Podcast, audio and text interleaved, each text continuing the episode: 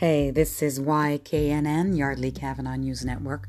Uh, I'm here um, to give a voice to the younger generation, to the old, older generation who still has something to say, and to people of African descent and black and brown people and kids who will use this platform to make sure that their voice is heard.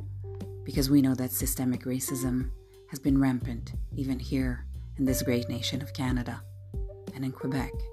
So we hope that every time you come and you listen, you listen with an open heart and to understand our stories the way we've gone through them.